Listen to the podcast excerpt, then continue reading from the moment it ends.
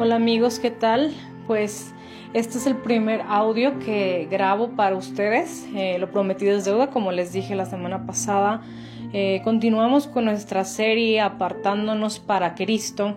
El segundo tema que dimos esta semana que pasó el día jueves fue renunciando al temor. Y me gustaría que me acompañaras a leer Romanos 8:15, si tienes a la mano una Biblia. Sería excelente que te equiparas con una. De lo contrario, no te preocupes, yo te leo esta porción que viene en Romanos 8:15. Bien, atentos, vamos a leer lo que nos dice la palabra de Dios. Dice, pues no habéis recibido el espíritu de esclavitud para estar otra vez en temor, sino que habéis recibido el espíritu de adopción, por el cual clamamos Abba Padre. Para aquellos que por primera vez escuchan el término Abba Padre, o Abba particularmente, esta es una forma cariñosa de llamar a nuestro Señor, a Jesús, como papito. Eh, de esta manera al Señor le gusta que lo identifiquemos y bueno, esta porción nos habla acerca de, de cómo actúa el temor como esclavo, como cómo nos esclaviza a nosotros como, como si Él fuese nuestro dueño y en base a esto me gustaría caer en la siguiente reflexión que nos dice, el temor trabaja como un amo hacia su esclavo, donde este último carece de libertad por estar sometido a la voluntad y dominio del que se proclama dueño. Eh, pues así, así tal cual como lo acabo de leer, eh, el temor eh, poco a poco va echando sus propias ataduras sobre nuestras vidas al grado de que se llama a sí mismo dueño de muchas cuestiones que nosotros después no somos capaces de controlar. Perdemos el dominio, la voluntad de nuestras vidas al grado de que el temor se vuelve nuestro dueño, el que nos indica cómo actuar, cómo ser, etc. Para esto me gustaría leer también sobre el temor, una reflexión que tiene un doctor que se llama Neil Nell T. nos dice acerca del temor. El temor es un ladrón. Erosiona nuestra fe, saquea nuestra esperanza, se roba nuestra libertad y se lleva nuestra alegría de vivir, la vida abundante en Cristo. Las fobias son como los anillos de una serpiente. Mientras más cedemos a ellas, más fuerte aprietan. Cansados de luchar, sucumbimos a la tentación de rendirnos a nuestros temores, pero lo que pareciera una salida fácil se convierte realmente en una cárcel de incredulidad, una fortaleza de temor que nos mantiene cautivos. Qué increíble forma de aterrizar eh, este versículo que leíamos en Romanos, ¿no? Eh, Neil T. Anderson nos dice esto sobre el temor que es un ladrón. Un ladrón que no solamente roba nuestra paz, nuestra tranquilidad, sino que también erosiona nuestra fe, saquea nuestra esperanza. Qué fuerte es, es pensar que, que, todo esto se lo damos al temor, ¿no? Que, que cedemos tantas cosas o perdemos tantas bendiciones por causa del miedo que a veces mm, permitimos que, que tome control en nuestras vidas. Y es por eso que me gustaría platicarles sobre dos historias de hombres que vencieron el temor y esclavitud por medio del poder de Dios. La primera historia se basa en Jeremías, un profeta el cual fue escogido por Dios desde el vientre de su madre con la intención de liberar a los cautivos del pueblo de Judá de un tiempo en, en el que ellos pues se alejaron de los caminos de Dios. Vemos aquí como ejemplo a Jeremías del temor por los siguientes capítulos que vamos a leer. Jeremías capítulo 1 versículos 4 al 10 nos dice, vamos a leer la versión nueva versión internacional, eh, ya que es un poco más acertado, me gustó más para el tema del día de hoy. Nos dice, eh, Jeremías capítulo 1 versículo 4 al 10. El Señor me dio el siguiente mensaje, hablando a Jeremías. Te conocía aún antes de haberte formado, en el vientre de tu madre antes de que nacieras, te aparté y te nombré mi profeta a las naciones. Oh Señor soberano, respondí, No puedo hablar por ti, soy demasiado joven. No digas soy demasiado joven, me contestó el Señor, porque debes ir donde quiera que te mande y decir todo lo que te diga. No le tengas miedo a la gente porque estaré contigo y te protegeré. Yo, el Señor, he hablado. Luego el Señor extendió su mano, tocó mi boca y dijo, Mira, he puesto mis palabras en tu boca. Hoy te doy autoridad para que hagas frente a las naciones y reinos. Algunos deberás desarraigar, derribar, destruir y derrocar. A otros deberás edificar y plantar. Si nos damos cuenta, eh, Jeremías expresó temor en el primer momento en que el Señor le entregó una tarea, yo creo que hasta honrosa, que era el hecho de, de ir en nombre del propio Dios al pueblo de Judá. Probablemente Jeremías en ese momento era un, un, chico, mm, no mayor de 15 o 16 años. Y, y si podemos ver lo que dice el versículo 6, él expresó, oh Señor soberano, o sea, reconociendo que evidentemente el Señor tenía voluntad, pero al mismo tiempo manifestando su temor en las siguientes palabras, que cuando respondió, no puedo hablar por ti, soy demasiado joven. No me imagino lo que el Señor pudo haber pensado sobre esta reacción eh, al momento de que evidentemente le pidió que que fuera en su nombre al pueblo de Judá, yo me imagino que, que lo más probable es de que sí se quedó así como impactado el Señor de, eh, si te das cuenta quién te está hablando, pero bueno, eh, al final nos damos cuenta que el Señor le da confianza, le da paz, eh, en el sentido de decirle yo iré contigo, no temas y, todas las promesas que le dijo que en su nombre él iba a estar haciendo, ¿no? Me sorprende cómo el temor lo pudo haber privado de una labor tan grande. Y me gustaría por eso analizar el primer, el primer punto acerca de, la vida de Jeremías. Primeramente, el temor de Jeremías fue a nivel mental, es decir, quedó de una manera superficial.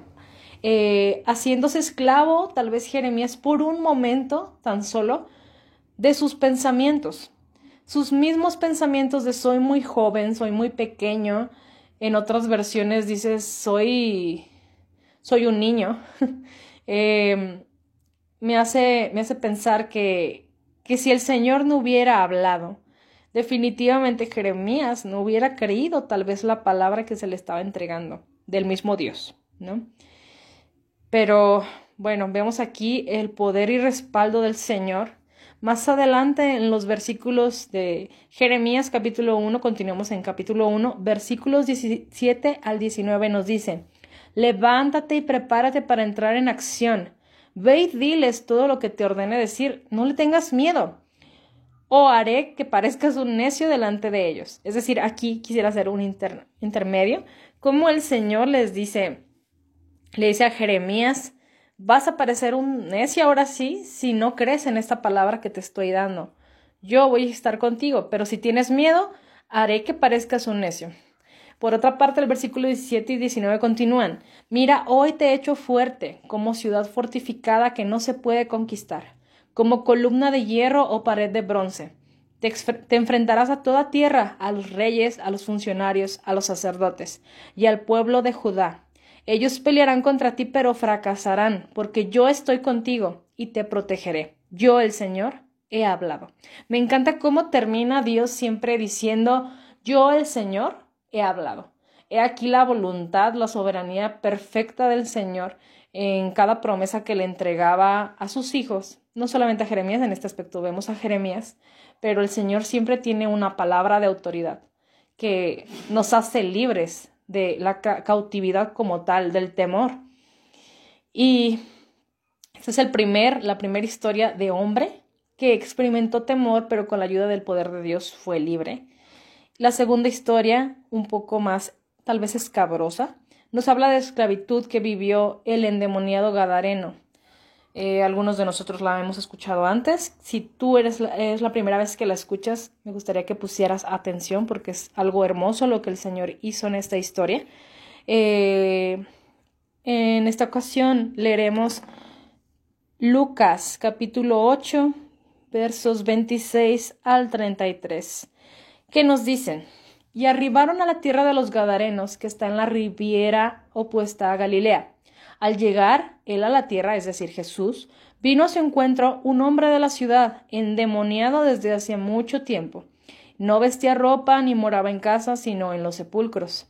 Este, al ver a Jesús, lanzó un gran grito y postrándose a sus pies exclamó a gran voz ¿Qué tienes conmigo, hijo del, del Dios Altísimo? Te ruego que, que no me atormentes, porque mandaba al espíritu inmundo que saliese del hombre, pues hacía mucho tiempo que se había apoderado de él, y le ataban con cadenas y grillos, pero rompiendo las cadenas era impelido por el demonio a los desiertos. Y le preguntó Jesús diciendo, ¿Cómo te llamas? Y él le dijo, Legión, porque muchos demonios habían entrado en él, y le rogaban que no los mandase ir al abismo. Había allí un hato de muchos cerdos que pasían en el monte y le rogaron que los dejase entrar en ellos, y les dio permiso. Y los demonios salidos del hombre entraron en los cerdos, y el hato se precipitó por un despeñadero al lago y se ahogó. Si podemos ver, aquí eh, vemos a un joven, probablemente, o a un señor ya adulto, que estaba, que perdió completamente el control de su, incluso no solamente de su mente, sino de su cuerpo en general. Es decir, este hombre se dejó dominar espiritualmente. No fue algo superficial a nivel pensamiento como fue con Jeremías, sino algo que llegó y penetró hasta su corazón. Eh, las potestades que habitaban dentro de él llevaban el control de toda su vida cotidiana, se pudiera decir haciéndose esclavo a causa de esas potestades. Eh, es muy evidente, no sabemos las circunstancias que hicieron perder el control a este endemoniado, pero lo cierto es que quizá tuvo temor, experimentó temor, alguna situación lo hizo perder su fe, algún temor quizá lo hizo erosionar su fe. Eh, y qué, qué fuerte es, es darnos cuenta de esta situación en cuanto a, a cuando le damos lugar al temor, este de verdad no se la piensa dos veces. Él toma la oportunidad para hacerse cargo de nuestras vidas si le damos el control. El enemigo así actúa. Se aprovecha de la inseguridad, de la ansiedad, de la angustia que muchas veces vivimos. Pero lo cierto aquí en estas dos historias es que ambos experimentaron libertad por medio de una palabra dicha por Jesús o el mismo Dios. En Jeremías versículo capítulo 1 versículo 8 vemos cómo el Señor afirmaba que él había hablado. Mira que no tengas miedo, le decía Jeremías. Es decir, con una sola palabra él liberó de aquel temor que comenzó en lo superficial y no penetró en el corazón de Jeremías haciendo que éste cumpliera la voluntad de Dios, porque más adelante en este mismo, libro de Jeremías vemos cómo él eh, pues hace todas estas obras en nombre de, de Dios y apercibe, exhorta al pueblo de Judá para que vuelva de sus caminos, ¿no? Cumplió el propósito que Dios le había entregado. Por otro lado, vemos al Gadareno, el endemoniado Gadareno, en la versión, bueno, más bien en el en la carta a Mateo, Mateo 8:32, eh, hay un apartado que nos dice cómo el Señor Jesús ordenó a, este, a, este, a esta legión de, de potestades dentro del endemoniado que salieran fuera solamente con una palabra. Él, él les dijo, en Mateo 8:32, Jesús les dijo, id. O sea, les ordenó con una sola palabra que salieran del cuerpo de ese endemoniado. Más adelante vemos algo hermoso, porque el hombre, una vez que había sido liberado de, de estas ataduras, tuvo el deseo de seguir a, a Jesús, de estar con Él. Y me gustaría leerles por eso lo que dice el versículo 8, 8 de, de Lucas, que estábamos analizando la historia de Gadareno. versículo 8, verso, capítulo 8, perdón, versículos 38 al 39 dice, y el hombre de que habían salido los demonios le rogaba que le dejase estar con él, pero Jesús le despidió diciendo, vuelve a tu casa y cuenta cuán grandes cosas ha hecho Dios contigo. Y él se fue, publicando por toda la ciudad cuán grandes cosas había hecho Jesús con él. Qué historias tal vez tan diferentes, pero al mismo tiempo tan conmovedoras, porque nos damos cuenta de que una sola palabra de Dios, una sola palabra del mismo Jesús nos puede liberar de cualquier temor, de cualquier atadura que se quiera reflejar como esclavitud y en este caso dueño de nuestras vidas, dueño, dueño de nuestros pensamientos. Me gustaría que te hicieras las siguientes preguntas en reflexión a esto que acabamos de comentar, estas dos historias. Pregúntate, ¿qué es lo que te inmoviliza? ¿Qué es lo que te roba el gozo y destruye tu esperanza? ¿Qué es lo que te quita el sueño cada noche? Y la última pregunta que me gustaría que te hicieras, ¿qué evita que vivas por fe y tomes los riesgos? Una vez más, ¿Qué evita que vivas por fe y tomes los riesgos? Los riesgos, evidentemente, es creerle a Dios. Tomar un riesgo con fe es confiar en Dios, descansar en que Él está en control. ¿Qué es, qué es lo que te está inmovilizando? ¿Qué es lo que te quita y roba el gozo? ¿Qué está erosionando tu fe? ¿Qué nombre tiene ese temor en tu vida actualmente? Segunda de Timoteo 1.7 nos dice algo que espero ayude a aterrizar esto que les estoy hablando.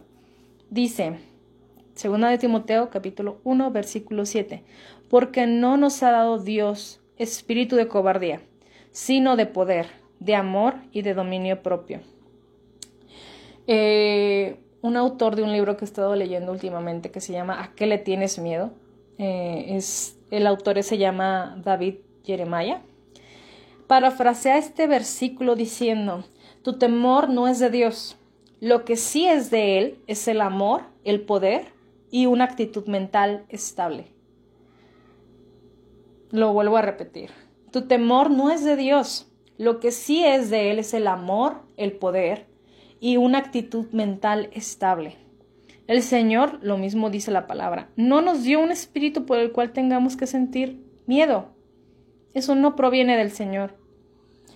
Eh, pero en cambio, cuando cambiamos nuestro temor por ese amor, por esa actitud de autoridad que el Señor nos entrega y de dominio propio en nuestros pensamientos, en nuestro corazón, obtenemos el punto de vista de Dios y podemos hacer a un lado lo que no es de Él y tomar lo que sí es de Él, que en este caso lo repetimos, es el poder, el amor y dominio propio.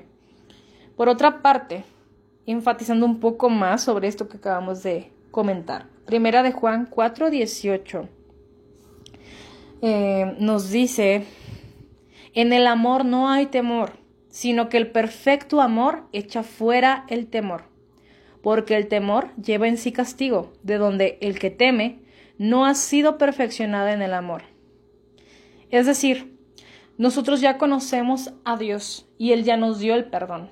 Por lo tanto, no debemos vivir en esa vida cautivos, o sea, pensando 24/7 que me voy, que decir algo tal vez cotidiano, eh, este mes tengo que pagar la renta, este mes eh, tengo una deuda con mi amigo, mi amigo fulano de tal o la tienda departamental Coppel. Em, pero aquí nos dice el Señor, que, bueno, sin duda estas cosas nos pueden preocupar, pero no, no nos tienen por qué robar el gozo o la quietud. Porque en su amor, su amor perfecto, cuando nosotros encontramos el amor de Dios, el temor no, hay, no encuentra lugar dentro de nosotros. Porque el amor perfecto que representa a Dios en nuestras vidas toma control completo. Por otra parte, me gustaría darles un dato un dato muy interesante que resalta acerca de esta situación. ¿Sabían que la frase no tengas miedo es un mandato que se encuentra en la Biblia al menos 365 veces? Es decir, una vez por cada día del año. El Señor constantemente nos recuerda a través de su palabra que Él está con nosotros, que no tengamos miedo, que confiemos en Él. Pero como seres imperfectos siempre Siempre miramos a otro lado antes de mirar al mismo Dios, antes de mirar al cielo o incluso hincarnos y pedirle que Él tome control de nuestra situación. ¿Cómo, cómo venzo el temor?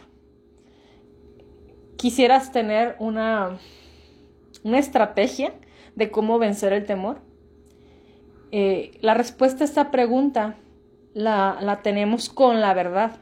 La clave de la libertad al temor es la verdad. ¿Y quién es la verdad? Es Dios. Curiosamente, ¿no? No curiosamente, sino es más que obvio que Dios es la clave de todas nuestras, nuestras aflicciones en esta vida. Juan capítulo 8 versículos 32, versículo 32 nos dice una gran verdad. Y dice, y conoceréis la verdad y la verdad os hará libres. Y decíamos que la verdad es Dios. Er, es verdad, ¿no? Acabamos de decir eso. Y, por si fuera poco, Juan capítulo 14, versículo 6 nos dice sobre esto anterior que habíamos dicho. Jesús les dijo, yo soy el camino y la verdad y la vida. Nadie viene al Padre sino por mí. La respuesta a tus temores los encuentras en una sola persona y esa única persona es Dios. ¿Te falta más información de cómo vencer el temor? Muy bien, entonces aquí te tengo cuatro puntos del por qué podemos confiar plenamente en Dios. El primero se encuentra en Salmos capítulo 111, 119, versículo 68. Lo vamos a leer. No te preocupes, yo sé que te he plagado de muchos versículos en este ratito, pero créeme que son principios que van a quedar grabados en tu corazón y te van a servir a futuro. Eh, te lo leo. Salmos capítulo 111, versículo 68 dice, Bueno eres tú y bienhechor, enséñame tus estatutos. Primer principio del por qué creer que Dios es la respuesta a nuestro temor. Dios es bueno y Él solamente desea nuestro bienestar. Es muy corto lo que dice este versículo, pero es muy grande lo que contiene. Dios es bueno y no hay nada que nos separe de esa bondad que el Señor tiene hacia nosotros. El segundo punto para resaltar esta situación que te acabo de mencionar de cómo vencer al temor a través de la verdad que es Dios y el mismo Jesús. Es que Dios es amor. Dios es amor, pues siempre lo hemos escuchado e incluso yo creo que lo, lo hemos, nosotros mismos lo hemos recitado en algún punto de nuestras vidas o hemos visto algún cuadro o alguien lo dice, no sé. Yo estoy segura que en algún punto de tu vida lo has escuchado. Y esto es una realidad que la palabra... Eh, respalda. Primera de Juan, versículo 4 del 8 al 16. Yo sé que está larguísimo esto, pero vean, vean qué maravilloso es el Padre con nosotros. Él dice en esto, en este primero de Juan 4, 8 al 16. El que no ama no ha conocido a Dios, porque Dios es amor. En esto se mostró el amor de Dios, para que con nosotros, en que Dios envió a su... Perdón de nuevo. Se escuchó feo eso, pero lo voy a repetir eh, versículo 8 al 16, perdón, una vez más. El que no ama no ha conocido a Dios, porque Dios es amor. En esto se mostró el amor de Dios para con nosotros, en que Dios envió a su Hijo unigénito al mundo para que vivamos por él. En esto consiste el amor, no en que nosotros hayamos amado a Dios, sino que Él nos amó a nosotros y envió a su Hijo en propiciación por nuestros pecados. Amados, si Dios nos ha amado así, debemos también nosotros amarnos unos a otros. Nadie ha visto jamás a Dios. Si nos amamos unos a otros, Dios permanece en nosotros y su amor se ha perfeccionado en nosotros. En esto conocemos que permanecemos en Él y Él en nosotros, en que nos ha dado de su Espíritu. Y nosotros hemos visto y testificamos que el Padre ha enviado al Hijo, el Salvador del mundo. Todo aquel que confiese que Jesús él es el Hijo de Dios, Dios permanece en él y él en Dios. Y nosotros hemos conocido y creído el amor que Dios tiene para con nosotros. Dios es amor, y el que permanece en amor permanece en Dios y Dios en él. Estoy segura que esta palabra penetró a tu corazón y qué gran principio nos acaba de enseñar Dios, de que nosotros mismos somos su reflejo aquí en la tierra. Cuando nosotros dejamos que el Padre se establezca dentro de nuestras vidas, reflejamos ese amor que es compartido a muchas más personas. Es decir, nosotros somos el mismo reflejo de Dios a esta tierra. no sé si en algún momento o en algún punto de sus vidas alguien les haya, haya dicho que les transmite paz o se sienten bien con ustedes. No lo sé. Pero la realidad es que lo bueno que hay dentro de nosotros proviene del Señor.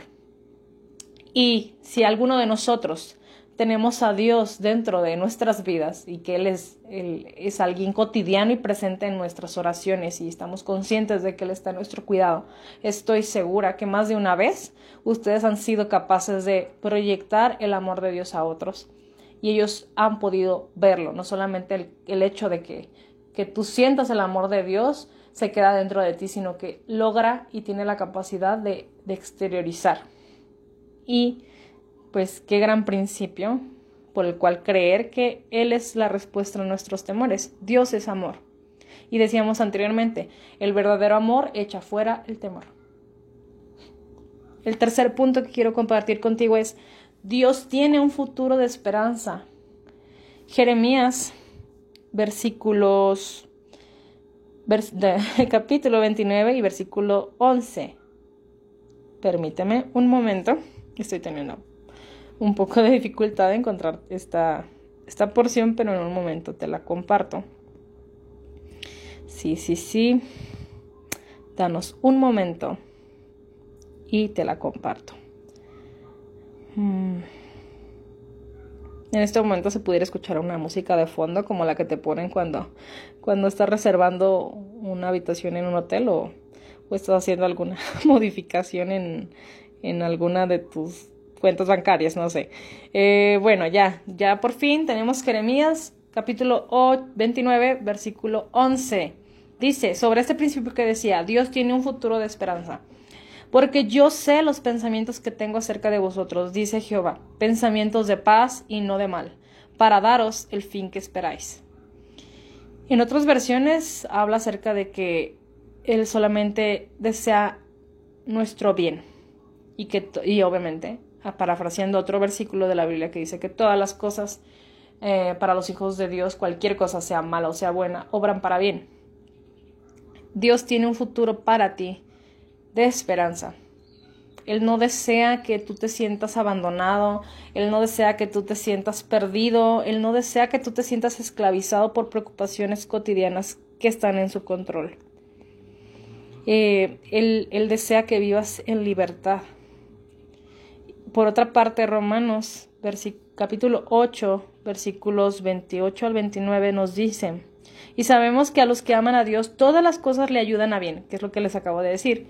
Esto es, a los que conforme a su propósito son llamados, porque a los que antes conoció también los predestinó para que fuesen hechos conforme a la imagen de su Hijo, para que Él sea el primogénito entre muchos hermanos. Es decir, que nada de lo que nos ocurre bajo del cielo en esta tierra tiene, tiene el poder en realidad de no enseñarnos algo bueno, sino que el Señor permite que algunas cosas lleguen a nuestras vidas con la intención de perfeccionarnos. No hay que echarle la culpa a Dios. Muy importante, un principio que nos ha enseñado nuestro pastor y que lo voy a estar repitiendo porque me impactó bastante a mí la vez que lo escuché. Es que una cosa es quejarte de Dios y otra cosa es quejarte con Dios. La segunda es la admisible. Tú puedes quejarte con Dios de la situación que estás viviendo, claro que sí. Pero quejarte de Dios es algo que no puedes hacer. ¿Sale? Espero que eso también quede grabado en tu corazón. El, cuarto punto y último que quiero compartir acerca de por qué la verdad que es Dios te ayuda a vencer el temor es Dios es refugio y fortaleza de los que en Él confían. Salmos capítulo 91, versículos 2 al 4 nos dice, un momento, una vez más, denme una oportunidad de ubicar este versículo, estos versículos y capítulos que yo sé que les están bendiciendo y yo sé que están apuntando a cada uno de ellos. De hecho, te recomiendo que en nuestro siguiente estudio portes un cuaderno y si, si te nace apuntar alguna de estas cosas que compartimos y leerlas después, te van a edificar bastante más. Ok, Decía el punto 4, Dios es refugio y fortaleza de los que en él confíen. Salmos capítulo 91 versículos 2 al 4 dicen, Diré yo a Jehová, esperanza mía y castillo mío, mi Dios en quien confiaré. Él te librará del lazo del cazador, de la peste destructora. Con sus plumas te cubrirá y debajo de sus alas estarás seguro. Escudo y adarga es su verdad. Es decir, que de qué debemos de temer si el Señor está con nosotros 24/7 y tal cual como un como un protector, como un padre protector. Nos cubre. Aquí el versículo que otro me encanta porque dice, y debajo de sus alas estará seguro. Y Él actúa como un escudo alrededor de nosotros. No debemos temer porque el Señor está con nosotros. Y cuando nosotros lo vemos como nuestro castillo y nuestra esperanza, podemos confiar plenamente de que nuestro camino y nuestros pasos y nuestras decisiones estarán a salvo. Hmm, qué buen tiempo estamos teniendo. Espero que, que al igual que a ti, eh, Dios te, al igual que a mí, perdón, Dios te esté hablando con este mensaje. Finalmente, eh, les comparto eh, otra estrategia y una muy buena de cómo vencer el temor y es la oración. La oración, amigos, tiene mucho poder, mucho más del que te pudieras imaginar y que a veces descartamos. Yo te recomiendo que vuelvas, si tú ya tienes un tiempo que no te relacionas con Dios por medio de la oración, dale una oportunidad esta semana de sorprenderte, dale la oportunidad de volver a reconciliar tu relación con Él a través de la oración.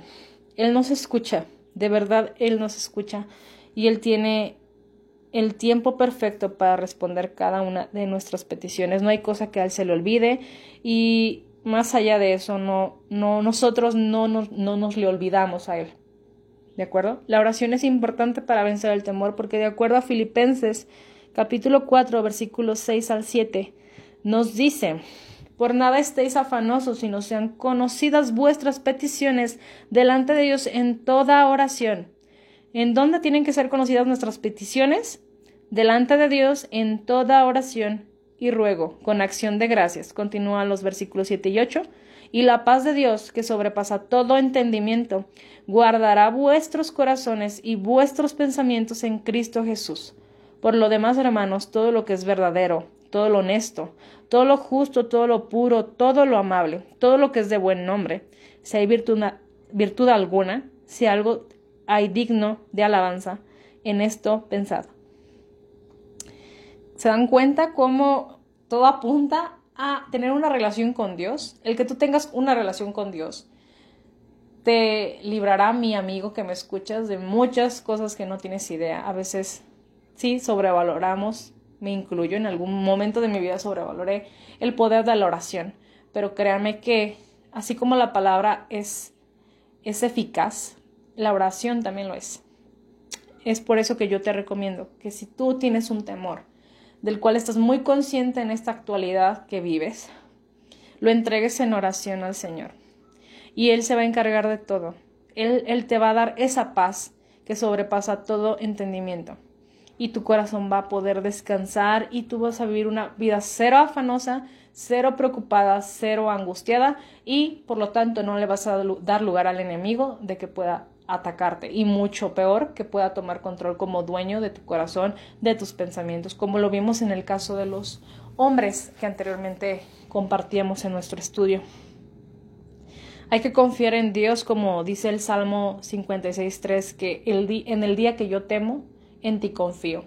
Decláralo todos los días si es necesario, dítelo a ti mismo en las mañanas mientras despiertas, cuando vas a tu trabajo, cuando sientes el miedo muy latente en tu corazón, cuando lo estés sintiendo, repítate estas palabras tan cortas, apréndete este salmo, te invito a que te lo aprendas. Salmo 56.3 dice, el día en que temo, yo en ti confío. Dilo las veces que sean necesarias y más allá de decirlo, créelo. El Señor está en control de tu vida, de todo lo que tú crees que no puedes controlar, el Señor está ahí contigo. Y como, como sus hijos, claramente, nuestra obligación es buscarlo tenemos que buscar a Dios en todo tiempo. No, no debemos vernos como una relación tan lejana. No, no construyamos un muro en el cual Dios no actúa como nuestro Padre. Llámalo Padre en tus oraciones. Nosotros somos hijos, somos, ¿cómo se dice? Perdón. Ay, se me fue la palabra. Somos nación santa, pueblo adquirido por el Señor, por medio de un costo muy alto que fue su sangre. Quisiera compartir este último pensamiento. Ya, ya vamos a terminar, te lo prometo. Dice algo que yo concluí y que es muy real. Al ser hijos de un Dios mayor a cualquier temor, podemos levantarnos en victoria, porque Él mismo nos diseñó para vivir por fe. ¿Cómo nos diseñó Dios? Aparte de que nos diseñó a imagen y semejanza de Él mismo, nos diseñó para vivir por fe. Entonces, pensando en esto, yo te invito que realmente presentes este día tus temores a Dios. Cualquiera que tenga el nombre de tu temor, preséntalo a Dios en oración. Confía en que Él te ayudará a vencer estos, estas ataduras y que esa esclavitud que tú estás viviendo será rota en el nombre de Jesús. Vivamos de tal manera que el único temor que podamos identificar sea el de nuestra reverencia a Él, en reconocimiento a nuestra dependencia de Él. Esto último espero no sea enredoso, pero te lo explico de todas formas. Una cosa es tener temor, temor eh, terrenal y otra cosa es tener temor reverencial a Dios como tal. Y este es, esto, esta reflexión me encanta pues porque, ¿por qué no vivir de esa manera? Vivir teniendo temor a las cosas de Dios, a los estatutos que el Señor nos pide que vivamos día con día. Que ese sea el único, que el, temor que tenemos reverencial a, a, Dios, reconociendo que nosotros no somos dueños ni tenemos control de nuestras vidas, nos hará vivir en confianza, y seguridad plena 24/7. El Señor no nos hizo para ser independientes. Escúchalo bien, el Señor no te creó para que seas una persona que te sientas autosuficiente, de que yo lo puedo por mis fuerzas. El Señor nos creó para ser dependientes de Él. Así que, pensando en esto último, yo realmente te, te invito, te exhorto en el amor de Cristo que le creas a todas esas cosas que he compartido contigo en este pequeño, muy largo tal vez, extracto de la palabra que mencionamos la semana pasada. Yo de todo corazón eh, te invito a que reflexiones en esto y le des la oportunidad a Dios de librarte y, y romper las ataduras de temor con las que has estado viviendo tal vez. Yo te aseguro que en sus manos estás seguro. Gracias por haber escuchado este audio. Si, si te bendijo, y crees que puede bendecir a alguien más, te invito a que lo compartas. Y esperamos tenerte pronto en nuestra casa, tanto Dani como yo. Eh, te esperamos, eres bienvenido. Y mi deseo es que Dios te bendiga. Que tengan excelente semana.